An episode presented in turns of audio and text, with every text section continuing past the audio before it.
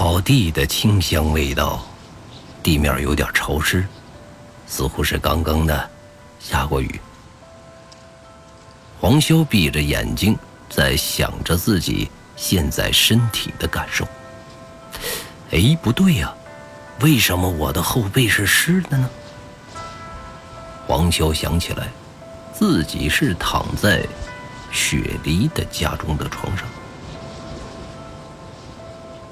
想到这里，黄修突然睁开眼睛，坐了起来。他发现自己居然坐在草地上，不，一望无尽的草原上。这个地方我很熟悉，我似乎来过。黄修不知道为何，明明是一个自己不熟悉的地方，却感觉到如此的平静。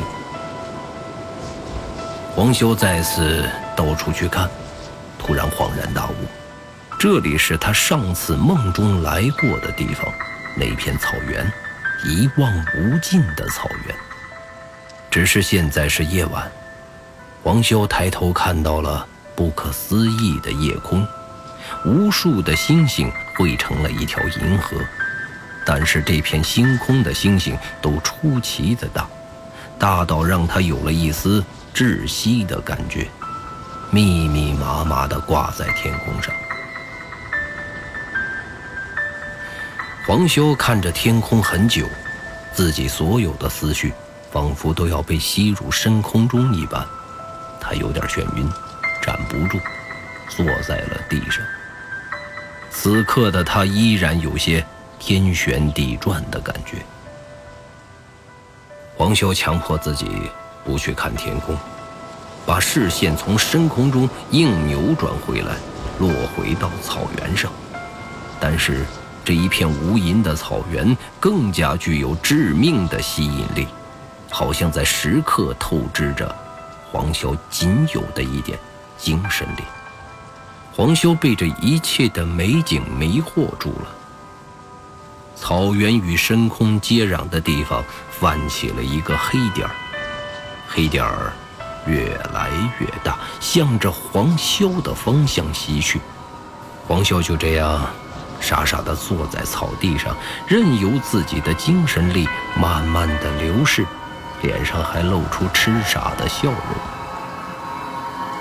黑点儿逐渐靠近，我们能够看到的是人的轮廓。黑点儿最终站在了黄潇的面前。挡住了黄潇的视线，而此刻的黄潇却好像没有任何的感知，一直在发呆。黑点对着黄潇打出两巴掌，声音充斥着整个草原。疼死我了！黄潇捂着脸高跳了起来。他终于清醒了，也意识到自己的脸被人打了。黄修很愤怒的想要知道面前的人为什么打自己，但是当他看清楚面前的人时，顿时又愣住了。啊？哎，怎么是你？站在黄修面前的人，居然是他既熟悉又不熟悉、既想见又思念的人——冷灵。黄修上下打量着冷灵。总觉得他哪里有不对的地方，一个声音传入了黄潇的脑中。为什么来这里？黄潇知道这个声音应该是冷灵发出来的。正当他犹豫要怎样回答的时候，他突然发现，冷灵和平时不一样了。为什么？为什么你会有人的身体？冷灵并没有回答黄潇的问题，再次走进黄潇，又打了黄潇两巴掌。啪啪的声音再次响彻整个草原。黄潇整个人愣住了，捂着脸再次大叫。冷灵露出疑惑的表情，看着黄潇：“还没清醒吗？迷惑里这么顽固？”呃，等等等等等等，我好了，我好了，别打了，再打头就没有了。冷灵看着黄修的这副表情，瞬间笑了出来。黄修看到冷灵绝美的容颜，居然笑了。这是他第一次看到冷灵的笑容，再次痴迷了。冷灵再次疑惑地看着黄修，歪着头打量着他，看着他这痴汉般的表情。没有效果。声音再次传入黄潇的脑中。黄潇接受到冷灵的声音，强打起精神，不去看冷灵。没，没，我我好了，完全好了。你不用那么大声的。对不起。为什么道歉？呃，不不不，习惯而已。习惯道歉？呃，对，哦哦，不对。黄潇又开始词语不清了。黄潇他对于马身人面的冷灵还是有一定的抵抗力的，但是现在的冷灵却有着人类的身体、完美的体型以及绝美的容颜，这就让黄潇几近丧失了思考的能力，他居然心跳加速不可自控。冷灵还是有点担心黄潇，竟然主动走到黄潇的面前。他离着黄潇很近，近到黄潇都不敢呼吸，他呼出的气体干扰到冷灵。他盯着黄潇看了一阵子，突然把头埋到黄潇的胸膛前，听着他的心跳。黄潇闻着冷灵的体香，感受着肌肤相亲的异样感觉。完了，我要死。黄潇情不自禁地说出了这句话。冷灵抬起头，看着黄潇：“不，你没死，只是心跳太快了，这样不好。”冷灵的声音传入黄潇的脑中：“我们保持点距离就可以，呃，然后我就能恢复了。”黄潇说这话，向后退了几步。黄修现在的脸上火辣辣的疼，面对这样的女人，他连生气的脾气都没有，只是尽可能的躲远一点。冷凝依然仔细的看着黄修。为什么来这里？我我也不知道怎么会进入这里。等一下，你是真的吗？不不不，我的意思是。你是想出来的吧？冷灵歪着头，不知道黄潇究竟在说什么。你觉得我是假的？呃，对。黄潇犹豫了很久，才说出这句话。他还是很希望面前这个绝美的妙人儿是真的，并不是自己想象的。好吧。你既然觉得我是假的，就是假的好了。但是你必须告诉我，你为什么来这里？这里不是你能来的地方。但是你却来了三次。两次，我来过两次。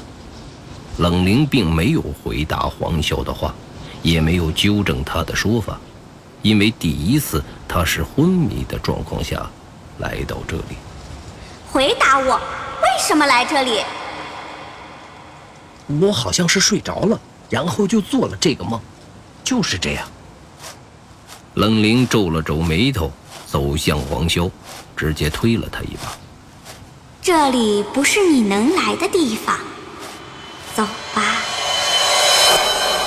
黄潇被冷灵推倒在地，在他身后原本的草地却变成了犹如深渊般不可见底的存在。黄修掉了下去。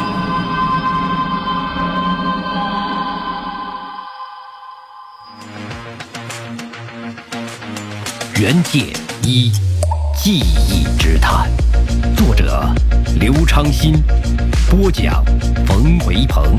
本作品由刘昌新编剧工作室出品。您现在收听的是第三季第五集。黄修睁开眼睛，发现雪梨和冬青在看着自己。猪。你都睡了一天啦！冬青听到姐姐说这个叔叔是猪，在一旁咯咯咯的笑着。黄潇还沉浸在刚才的草原上的世界，一时间无法接受已经身处现实世界的感觉。这种精神和视觉感官上的刺激，犹如过山车一样。雪梨发现黄潇似乎并不想回复自己，生气的一巴掌拍在了黄潇的肚子上。起来吃饭！黄潇一下子被拍起来，瞪大了眼睛。呃，发生什么事情了？傻贼，起来吃饭！黄潇一个人朦胧地坐在床上，刚才在无垠的草原的一切都是那么的真实，现在他的脸上还存在隐隐作痛的感觉。干什么呢？赶紧出来啊！楼下又传来了雪梨大声的呼喊声。黄潇已经很久都没有感受到家庭的温暖了。这种大嗓门的传唤吃饭的声音，让他充满了家的温暖。他不再去想那场梦了，下楼吃饭。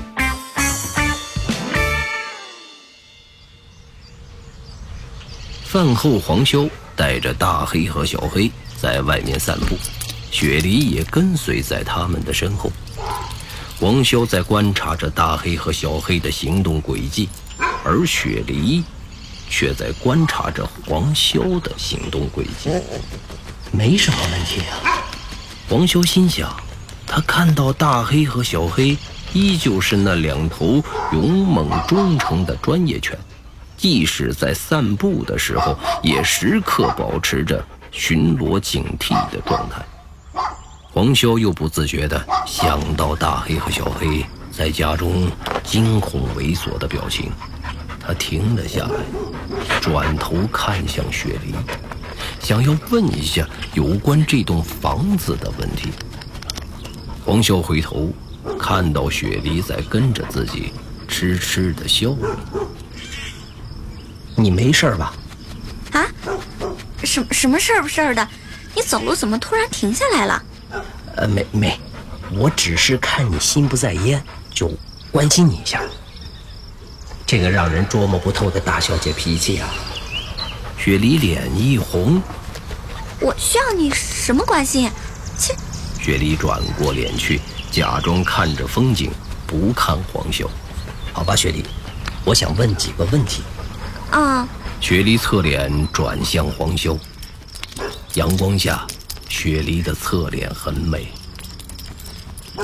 大黑和小黑有没有在屋子中出现过异常的表现？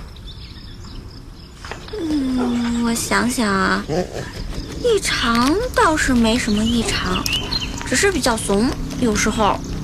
哦，那一般都是什么时候会露出害怕的状态呢？哎，嗯，刚到我家的时候怂过一段时间，后来又好了，然后就是这几天又开始怂了。这不是怂，这是动物本能的惧怕。狗在这方面更加的敏感。是不是有什么让他们害怕的生物出现了？难道附近有熊？黄潇想到这里，下意识地抬头四望。但是这就是一个郊区的山上，怎么可能有熊呢？嗯，怎怎么样？发现问题了？呃，没。哦。雪梨反而有点开心的感觉了。两人无话，一直走着。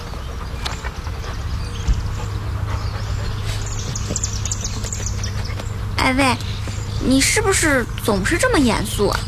呃，没有啊，我很严肃吗？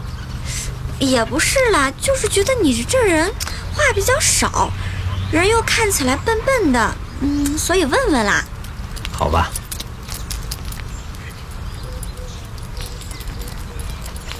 为什么你要选择这份工作？很喜欢小动物？不是，只是一份临时的工作而已。我现在正在找工作。哦，那那对不起啊，耽误你找工作了。黄修抬头看着雪梨，总觉得他的情绪很奇怪，让人捉摸不透。没有什么了，我也很喜欢小动物，而且大黑和小黑受伤了，我也应该照顾他们。还在这里打扰你们，不好意思的应该是我。哎呀，这有什么？你在这里，我们还安心。我妈也很喜欢你啊。黄修第一次听到雪梨这么说，惊讶地看着雪梨。雪梨发现黄修在盯着自己，有点莫名其妙。我我脸上有什么吗？哦，没有。那你看我干什么？我，呃，谢谢你们那么喜欢我。谁谁喜欢你了？那是我妈喜欢你。不知道你在说些什么东西。雪梨嘟囔着向前走去，留下黄修一个人在原地。大黑和小黑紧紧地跟着雪梨向前走。但愿不要出什么不好的事情。我一定会查出来，究竟有什么可怕的存在。黄修看着慢慢走远的雪梨，心里默默地想着。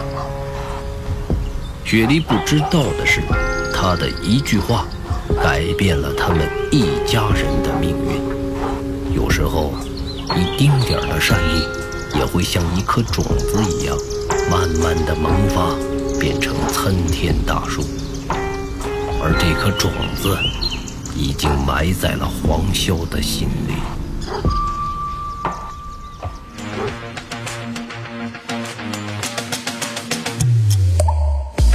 袁剑一记忆之谈，下集更精彩，期待您的继续收听。